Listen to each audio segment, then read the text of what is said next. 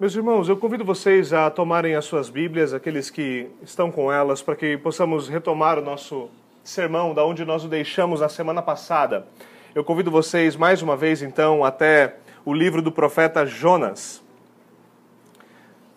Nós terminamos hoje, pela graça de Deus, a nossa caminhada pelos quatro capítulos de Jonas e nós tivemos, é, com toda certeza, um livro bastante peculiar diante de nós.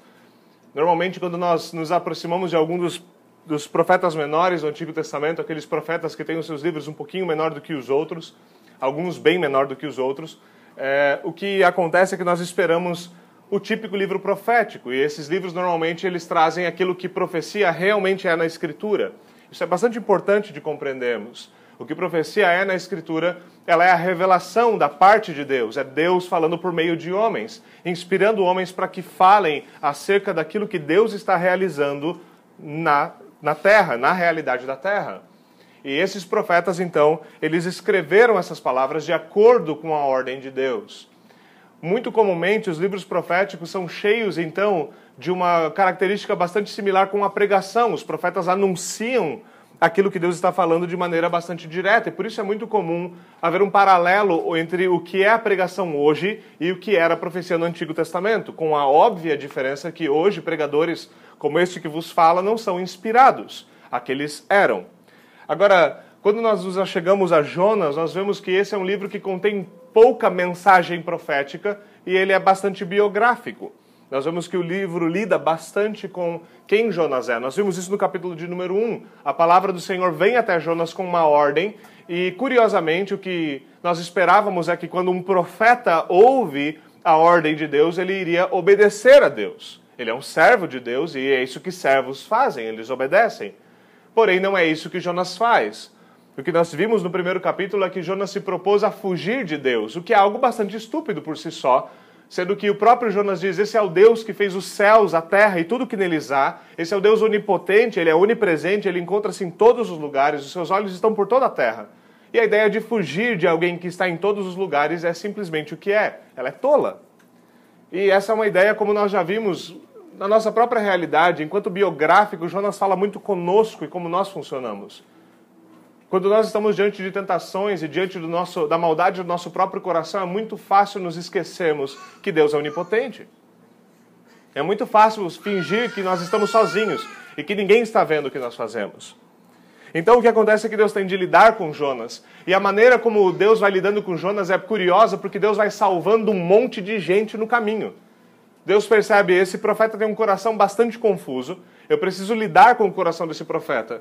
Mas o Senhor acaba matando dois coelhos, dois, dois, dois passarinhos com uma, com uma pedrada só, com uma cetrada só. Ele aproveita a situação, eu vou lidar com o profeta, mas no caminho eu vou salvar um montão de gente.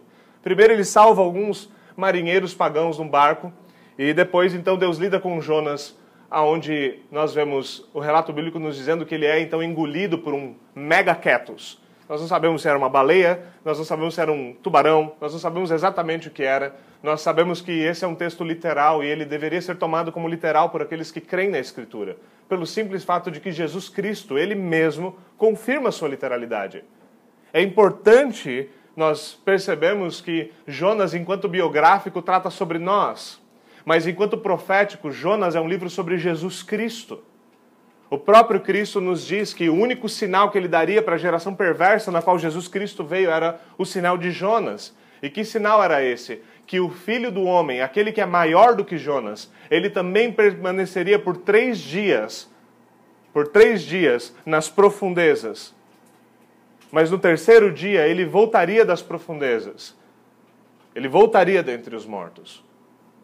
Jonas é um tipo, ele é uma figura da ressurreição de Jesus Cristo.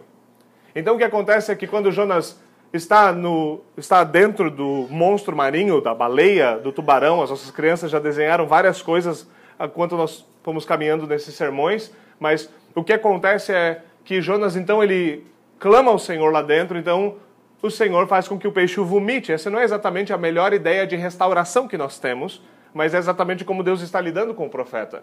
E agora Jonas, como nossas crianças desenharam na semana passada, algumas delas de maneira muito criativa, ele vai caminhando para Nínive, tirando algas da cabeça e estrelas do mar e peixes dos bolsos enquanto ele caminha para a cidade onde Deus havia ordenado que ele fosse.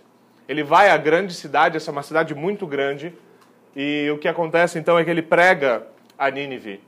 E pela graça de Deus, pecadores dão ouvido à pregação e eles se convertem, eles creem em Deus. Esse é um ponto muito importante no livro de Jonas.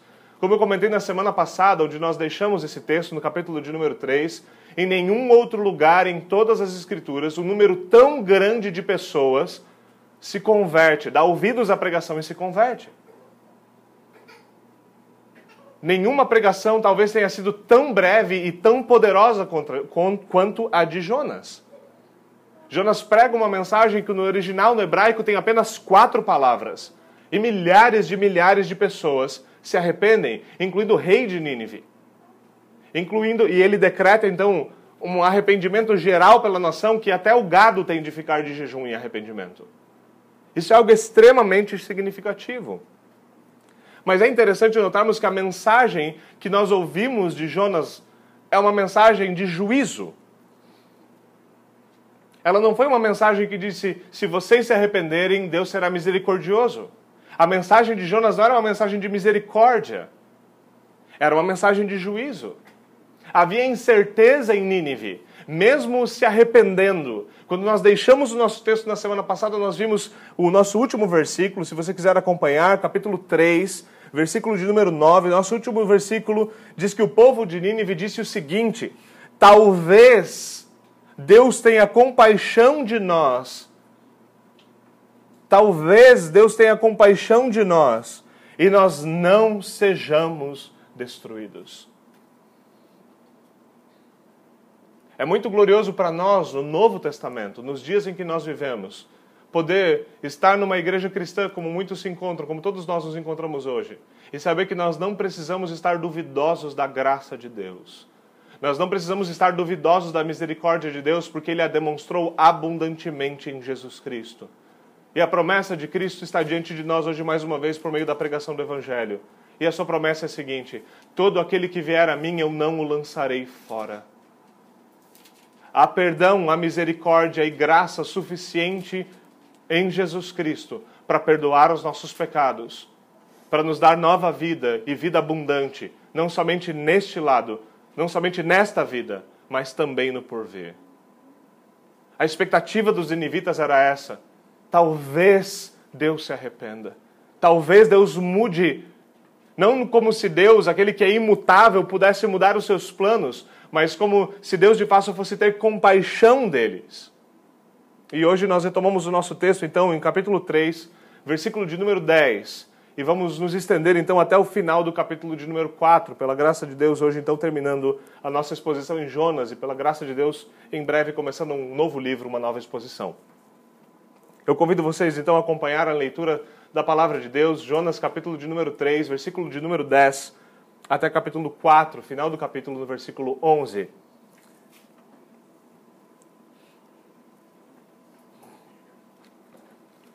Assim diz o Senhor: tendo em vista o que eles fizeram e como abandonaram os seus maus caminhos, Deus se arrependeu e não os destruiu como tinha ameaçado. Jonas, porém, ficou profundamente descontente e com isso se enfureceu. Ele orou ao Senhor dizendo: Senhor, não foi isso que eu disse quando ainda estava em casa? Foi por isso que eu me apressei em fugir para Tarsis. Eu sabia que tu és um Deus misericordioso e compassivo, muito paciente, cheio de amor, e que prometes castigar, mas depois te arrependes. Agora, Senhor, tira a minha vida, eu imploro, porque para mim é melhor morrer do que viver. Então Jeová lhe respondeu: Você tem alguma razão para essa fúria? Jonas saiu e sentou-se num lugar a leste da cidade. Ali construiu para si um abrigo e sentou-se à sua sombra e esperou para ver o que aconteceria com a cidade. Então o Senhor Deus fez crescer uma planta sobre Jonas para dar sombra à sua cabeça e livrá-lo do calor, o que deu grande alegria a Jonas. Mas na madrugada do dia seguinte, Deus mandou uma lagarta atacar a planta e ela secou-se. Ao nascer do sol, Deus trouxe um vento oriental muito quente, e o sol bateu na cabeça de Jonas ao ponto dele quase desmaiar.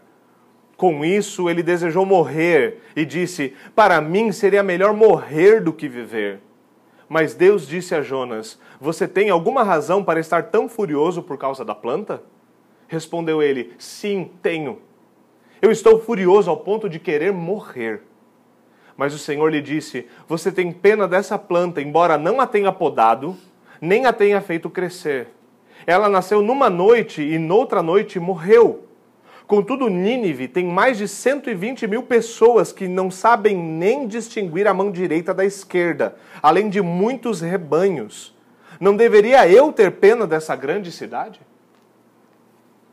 Vamos ao Senhor em oração mais uma vez. Senhor, nós pedimos do Senhor o teu amparo por meio do teu Santo Espírito. Ilumina o nosso entendimento e ajuda-nos a entender a tua palavra. Ajuda-nos, Senhor, a tomar as suas exortações no nosso coração, as suas ameaças, Senhor, levá-las com seriedade e as suas promessas, Senhor, ao nosso coração para descansarmos nelas. Por favor, Senhor, ajuda-me, como ministro do teu evangelho, a anunciar a tua palavra com fidelidade para a glória do teu nome, para o bem do teu povo e para a salvação daqueles que lhe pertencem. É o que nós oramos em nome de Jesus Cristo. Amém.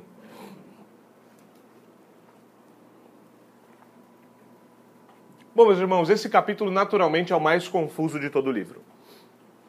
E nós temos um livro bastante confuso. Nós temos um livro, como eu já disse desde a introdução, é um livro no qual é um livro de um profeta no qual todo mundo obedece a Deus menos o profeta. E isso deveria sempre nos saltar aos olhos. Isso é algo bastante peculiar. E há um tema que é, como que infecta todo o livro. E esse tema é o tema da soberania de Deus.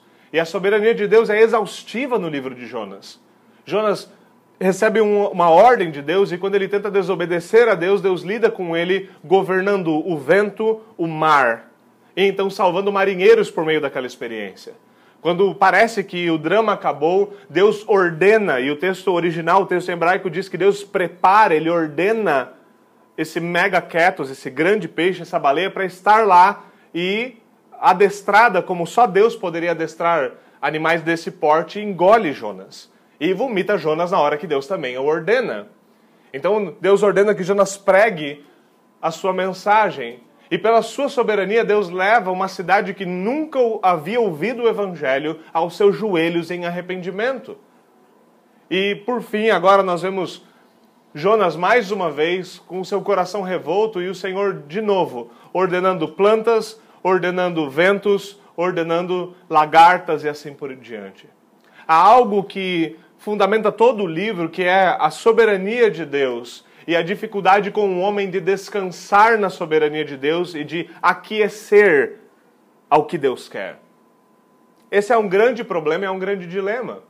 Alguns de vocês conheceram a fé reformada há pouco tempo e sabem muito bem de quão prevalente é no meio da teologia reformada a fé de que Deus é fundamentalmente soberano sobre todas as coisas. E alguns de vocês que estão conhecendo agora, às vezes até tropeçam nesse tema, falando, mas, mas como pode ser tão soberano? É mesmo tão soberano? Alguns de vocês, enquanto abandonam as amarras da tolice arminiana, começam a se namorar com essas coisas, mas há uma coisa que é normalmente muito mais difícil do que simplesmente conceber intelectualmente que Deus é soberano. É viver praticamente essa verdade viver a verdade da soberania de Deus é, demanda muito mais do que dizer que crê nela. Dizer crer nela é uma coisa, vivê-la é uma outra coisa. Jonas é uma prova cabal disso. Ele mesmo declara essas coisas, não é mesmo? Quando os marinheiros perguntam: Quem é você? O que ele diz: Eu sou um servo do Deus que fez tudo. E ainda assim é bastante peculiar que Jonas faça isso, não é mesmo? Afinal de contas, ele fala: Deus fez o mar, a terra e todas as coisas. E na sua astúcia, ele tenta fugir de Deus pelo mar. E talvez alguns de nós possam pensar: meu, Jonas não é muito esperto. E infelizmente, Jonas é um grandíssimo espelho para nós enquanto homem. Um grandíssimo espelho contra nós. O que nós vemos nesse capítulo é um profeta bastante confuso. Os sentimentos que ele demonstra são confusos, não são sentimentos adequados. Nós não esperamos isso vindo do profeta. Algumas vezes nós esbarramos em Jeremias e as suas lamentações e nós achamos que ele é um pouquinho é, desanimado, mas o que acontece com Jonas é algo completamente distinto. O que acontece então é que uma das primeiras coisas que nós temos de cuidar, enquanto nós nos achegamos ao texto, é cuidar para que nós não ficamos, fiquemos cogitando muito sobre a personalidade de Jonas, mas atentemos de fato para o que o texto está dizendo. É pertinente que Jonas registre aqui o seu próprio pecado, a sua própria fraqueza. E alguns de nós podem se perguntar por que o livro termina como termina. Bom, como um livro biográfico, eu concordo com um dos comentaristas desse texto que nos diz que muito possivelmente o que Jonas queria dizer é: bom, eu fui confrontado dessa forma e Deus calou a minha boca. Eu dizia uma coisa e acabei vivendo de outra forma. A pergunta que se posta para nós à medida que nós finalizamos o livro é a seguinte: o que nós faremos? Como nós daremos ouvido à ordem de Deus a nós da Escritura? Como nós responderemos? Como nós viveremos? Vamos tomar isso bem pessoalmente nessa noite. Você é tão ortodoxo quanto Jonas? Você tem a mesma precisão doutrinária que Jonas? Você tem tanto entendimento quanto ele tinha? Será que você foi usado tão poderosamente quanto ele? Será que você sabe dizer as coisas certas? O que esse texto mais uma vez grita diante de nós é que ter todas essas coisas em si só muito boas não é suficiente. Jonas tinha as informações corretas, ele fazia parte do povo correto, ele era circuncidado, ele celebrava a Páscoa. Ele, a meio a trancos e barrancos, obedeceu a Deus. Mas o coração de Jonas não estava rendido a Deus. É belo ainda que o texto nos mostra que o Senhor lida com santos teimosos.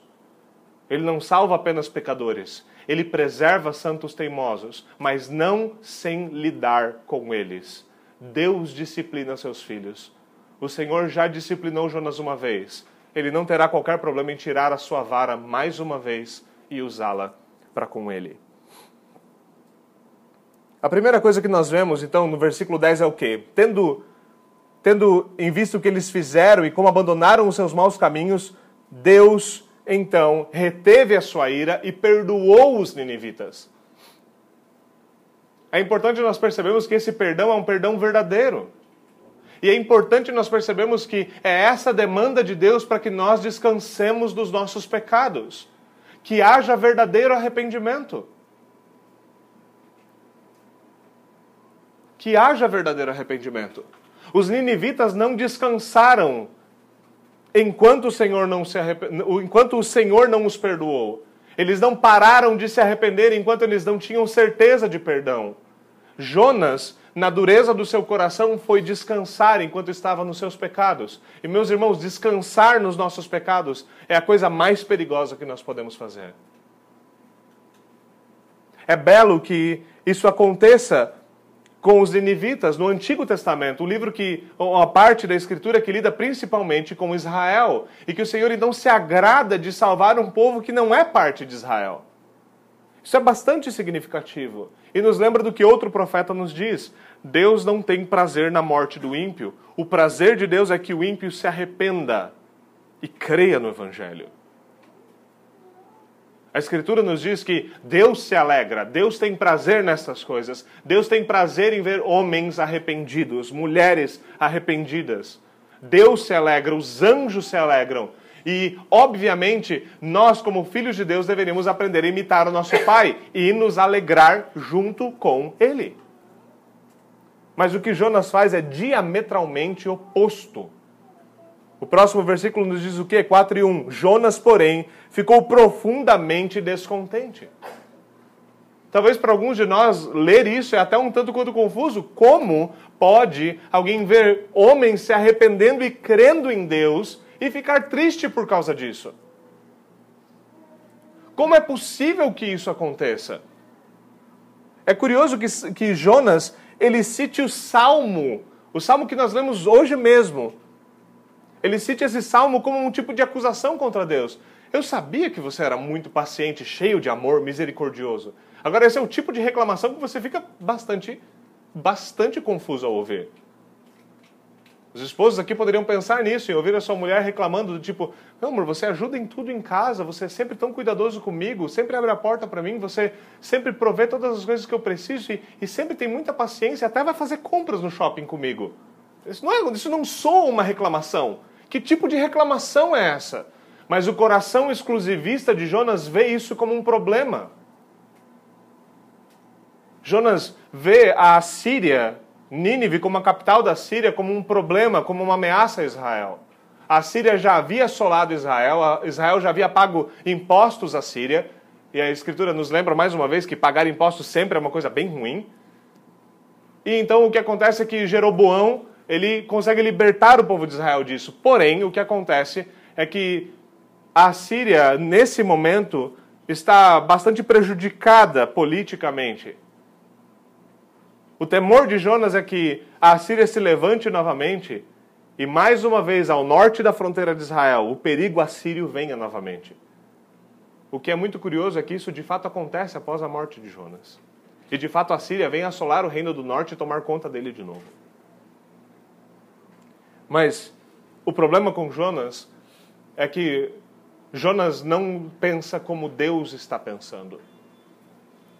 Jonas não aceita aquilo que o próprio Deus está dizendo. Ele diz: Senhor, não foi isso que eu disse quando eu estava em casa? Foi por isso que eu me apressei em fugir para Tarsis. E aqui, mais uma vez, nós somos lembrados de o que os homens costumam fazer quando são confrontados pelos seus pecados: arranjar desculpas esfarrapadas. Todos nós fazemos isso e todos nós temos que lidar com esse fato. Senhor, eu te desobedeci, mas sabe, é porque o Senhor. Não. Não. Sabe, eu, perdi a minha paciência, mas foi porque você. Não. Desculpas esfarrapadas não cobrem pecados. O sangue do Cordeiro de Deus cobre pecados. Pecados são inexcusáveis, mas perdoáveis pelo sangue de Cristo. Jonas se apressa em explicar a sua ira, em explicar a sua fuga, em explicar os seus pecados. E por um momento parece que Jonas volta completamente a estaca zero. De maneira muito curiosa, o eu disse de Jonas é extremamente infantil. É algo que nós não esperávamos. Mas o que Jonas está dizendo basicamente é que ele está insatisfeito com o fato de Deus ser Deus. Enquanto em Jonas isso é bastante satírico até mesmo. A verdade é que nós mesmos temos de lidar com essa dificuldade. Quantos de nós temos problema com o fato de Deus ser Deus?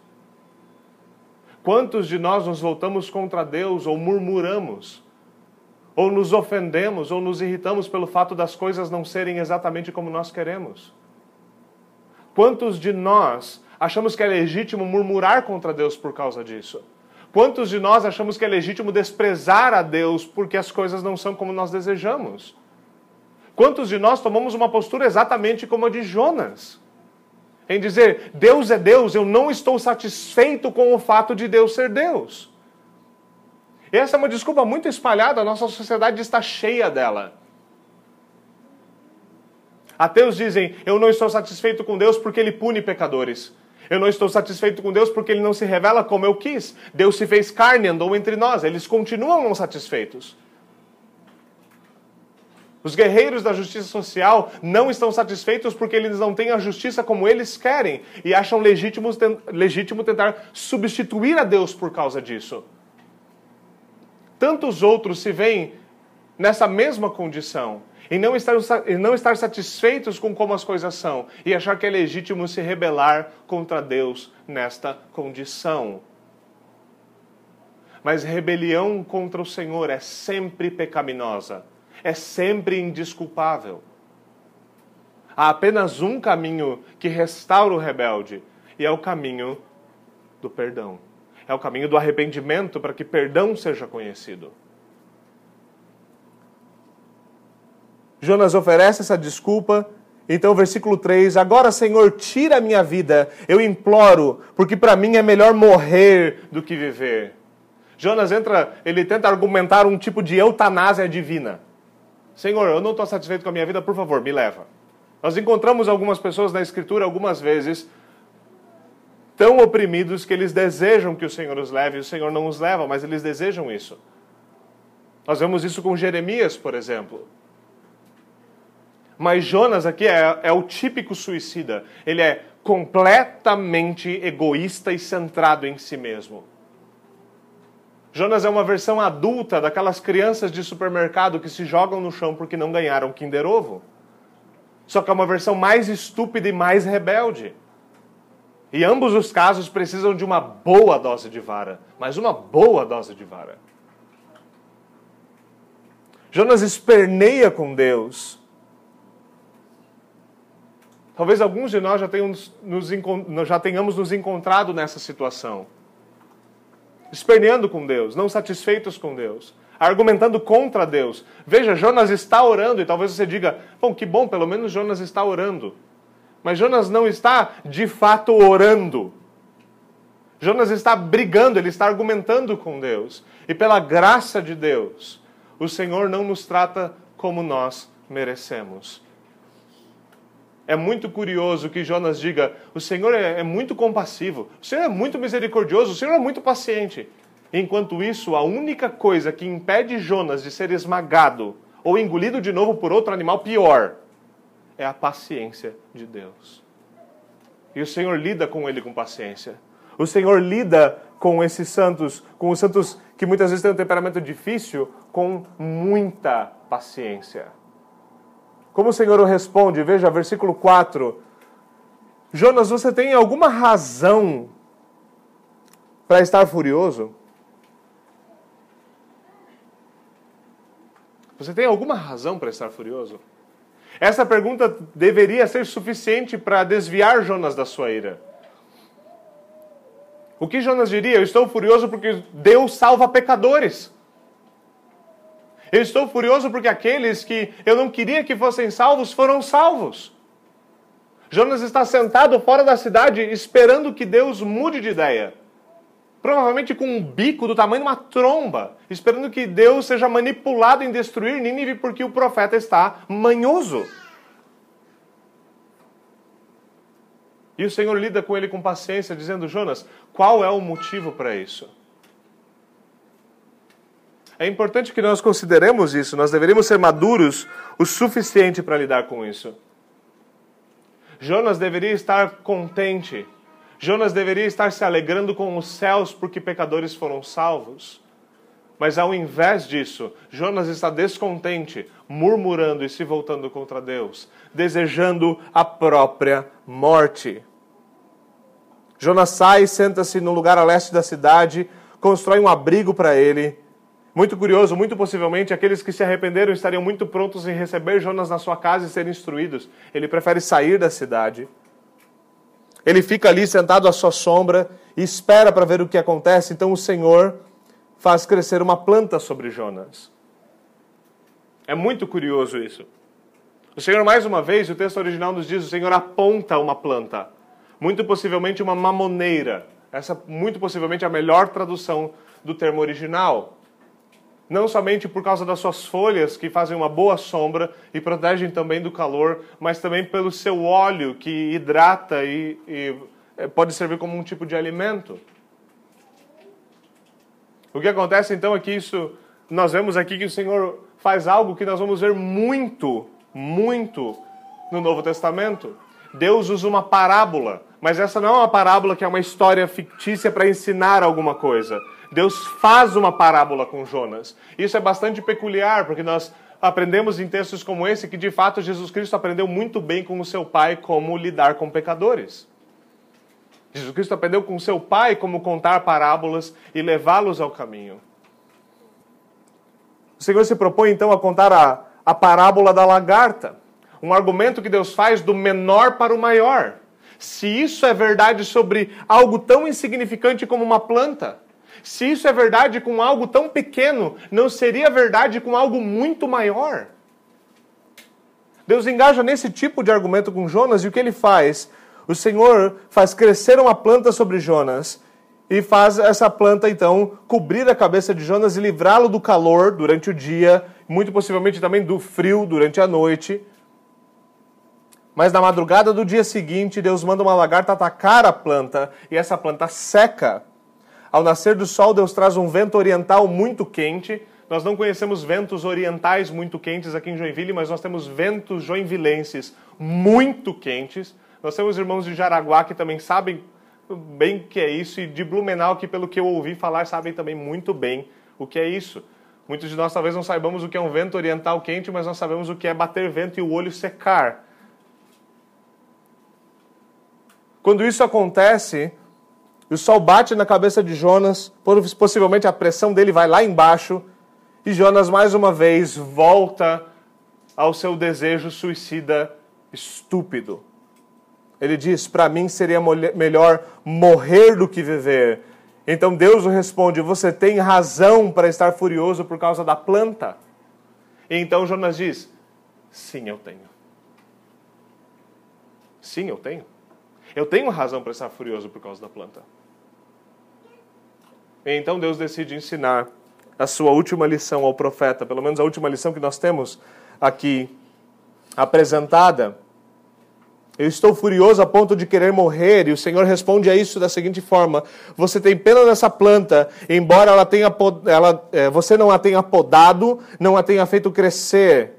Ela nasceu numa noite, morreu noutra noite, ela durou 24 horas. Contudo, Nínive tem mais de 120 mil pessoas. O termo hebraico sugere 120 mil crianças abaixo de dois anos. Quando ele fala que não sabem discernir a mão esquerda da direita, é como se nós pegarmos as crianças mais novinhas entre nós e falar para elas, levanta a mão direita. Muitas delas vão levantar a mão errada. Nós temos alguns adultos que também não sabem discernir a mão direita da esquerda, mas esse é outro assunto. Nós temos pelo menos 120 mil crianças na cidade que não sabem discernir entre a mão direita e a esquerda. Mas Jonas tem mais compaixão da planta. Talvez ele era um proto-ambientalista. Muito possivelmente não. Proto-ambientalistas tendem a ser mais rebeldes do que Jonas.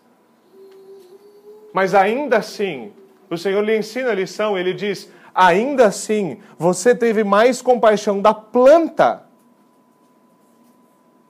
você teve mais compaixão da planta do que os animais. Você teve mais compaixão da planta do que as crianças. Você teve mais compaixão da planta. Não deveria eu ter compaixão dessa cidade?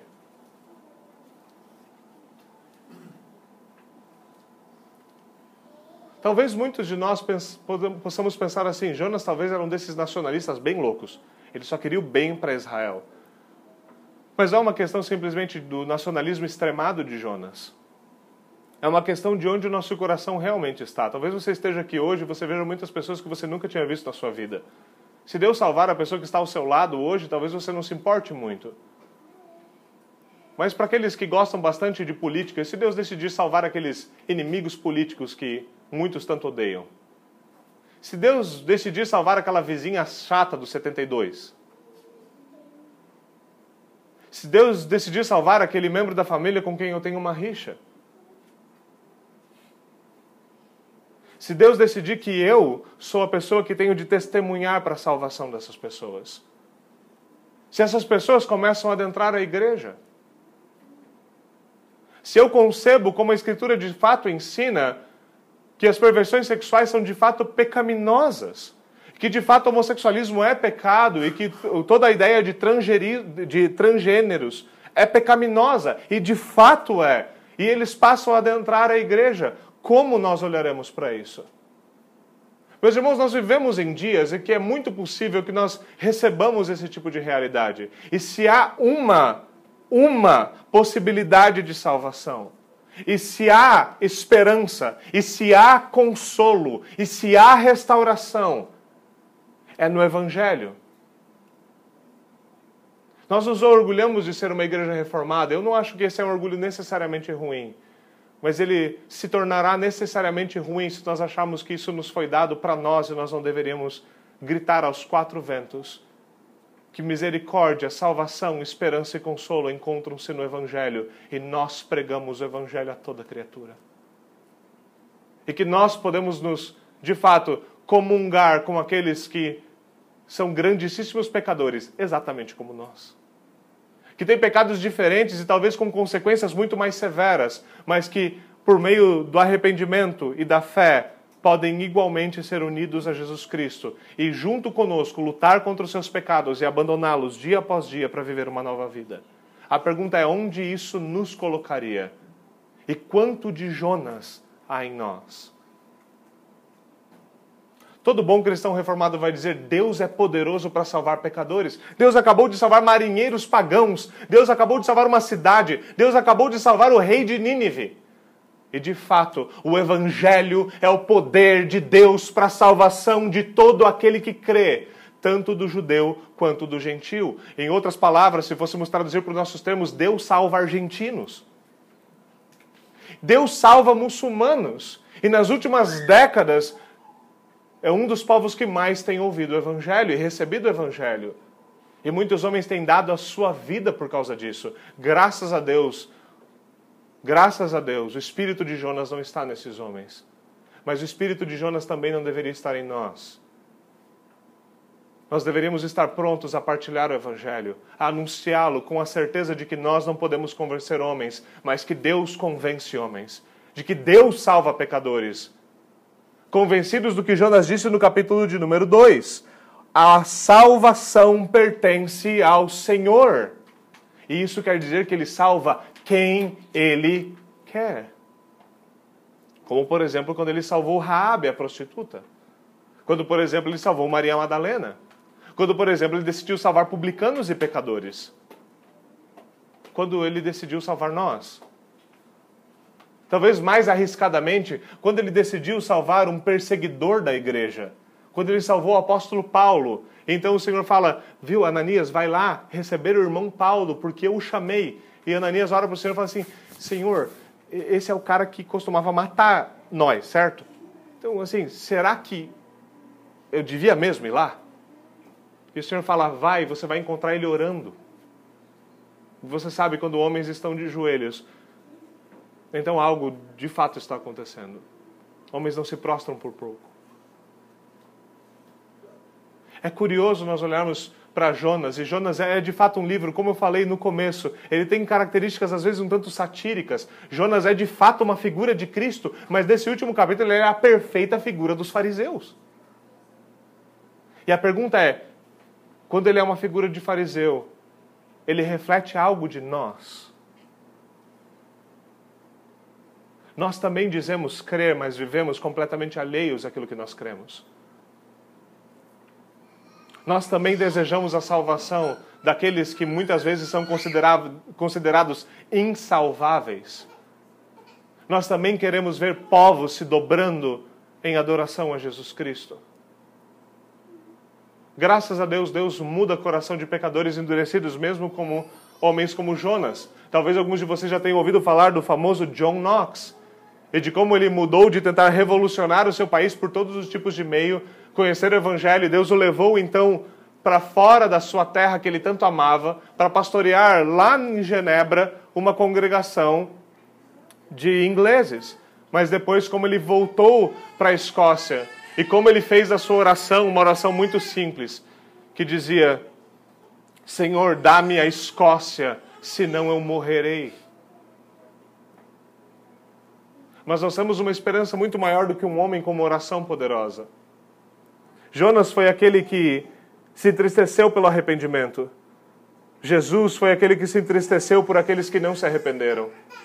Jonas foi aquele que saiu da cidade, olhou para a cidade, a contemplou e disse: Eu queria a destruição dela. Jesus foi aquele que saiu da cidade e as contemplou e disse: Se vocês tivessem dado ouvidos, eu os teria reunido como uma galinha arrebanha os seus pintinhos.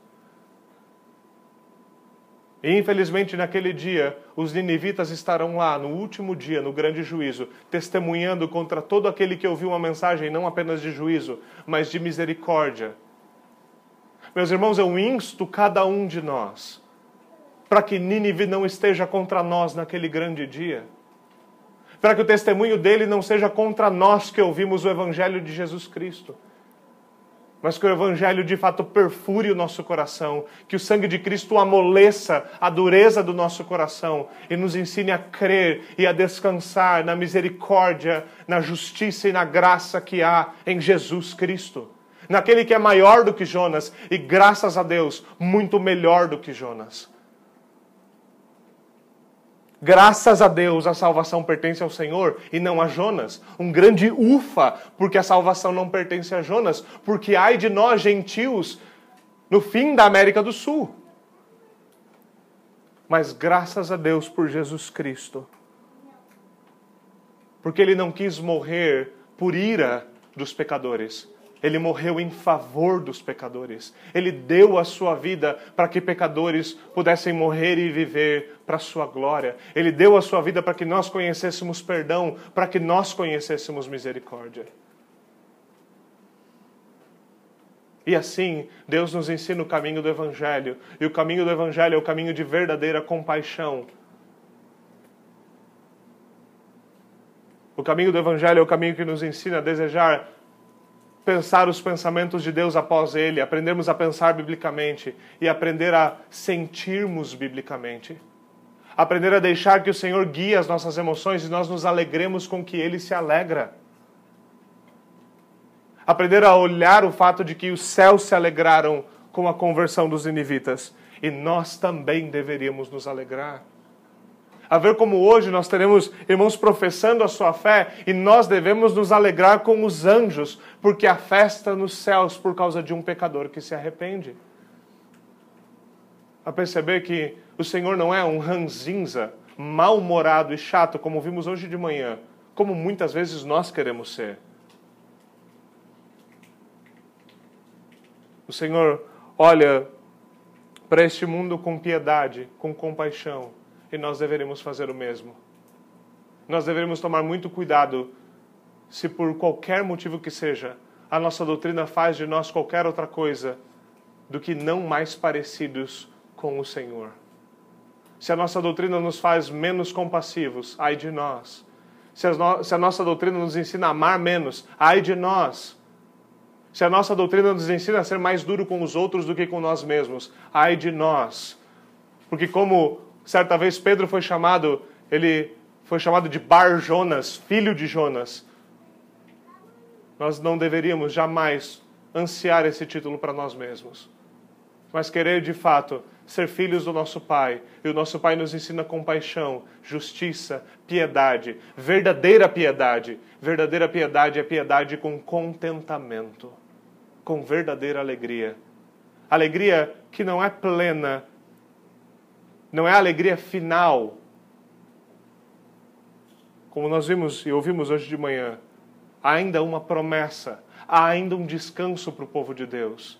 E naquele dia final, a alegria eterna coroará as nossas cabeças. Até então, que o Senhor nos livre de nós mesmos e de quanto quer que Jonas tenha dentro de nós. Meus irmãos, Jonas é uma figura imperfeita, mas nós jamais deveríamos deixar esse livro crendo que ele não foi recebido pelo Senhor.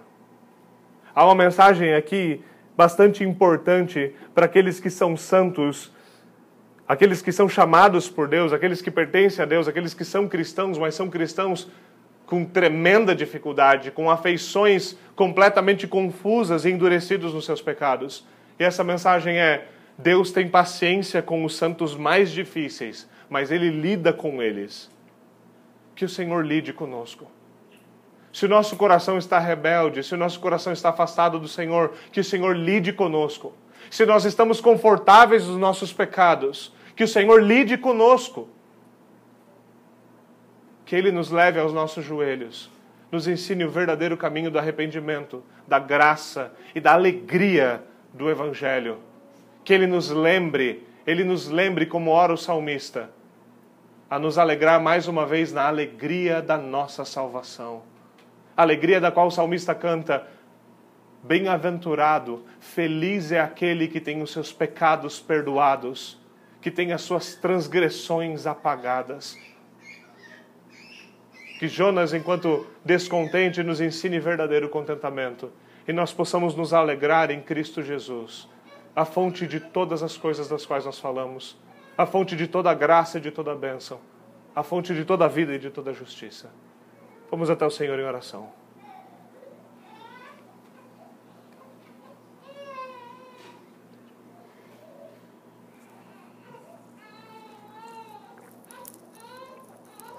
Senhor, nós te agradecemos. Nós te agradecemos pelo belo livro do profeta Jonas e por esse livro um tanto quanto peculiar. Nós pedimos ao Senhor, por favor, que pela sua graça o Senhor nos instrua e nos guie. Que o Senhor aplique a tua palavra ao nosso coração, faça aquilo que este pregador e nenhum de nós pode fazer. Encontre um solo fértil e faça brotar. Por favor, Senhor, nos ensina a descansar no teu evangelho e nos ensina a desejar o mesmo consolo para o nosso próximo. Por favor, Senhor, fixa os nossos olhos naquele que é maior do que Jonas. Ensina-nos, Senhor, a amar a tua verdade, a viver a tua verdade, a nos alegrar e descansar nela. Usa, Senhor, usa esse nosso tempo para a tua glória. Usa esse nosso tempo para a edificação do teu povo e para a salvação daqueles que ainda não o conhecem. Para que nós possamos nos alegrar com o céu sendo cheio e o inferno sendo saqueado. É por isso que nós oramos em nome de Jesus Cristo. Amém.